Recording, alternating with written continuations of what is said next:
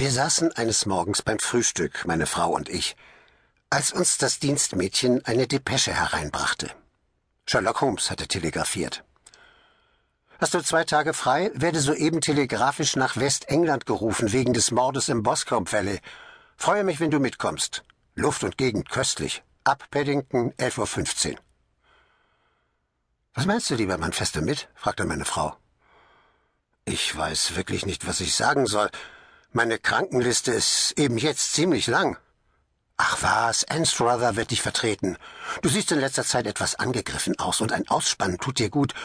Überdies interessieren dich ja Sherlock Holmes Fälle immer ganz besonders. Wie sollten sie auch nicht, da ich ja einem davon deine Bekanntschaft verdanke. Soll ich aber wirklich mit, so muss ich mich beeilen. Es bleibt mir ja nur eine halbe Stunde.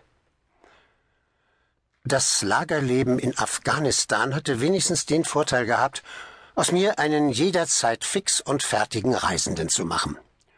Ich brauchte nicht viel unterwegs, saß deshalb bald mit meiner Reisetasche im Wagen und rollte dem Bahnhof von Paddington entgegen. Sherlock Holmes schritt dort bereits auf und ab, seine hohe, hagere Gestalt erschien im langen grauen Reisemantel unter der knappen Tuchmütze noch größer und abgemagerter als sonst.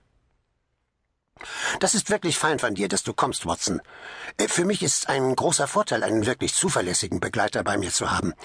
Hilfe am Ort ist stets entweder wertlos oder parteiisch. Willst du zwei Eckplätze belegen? Ich hol die Fahrkarten.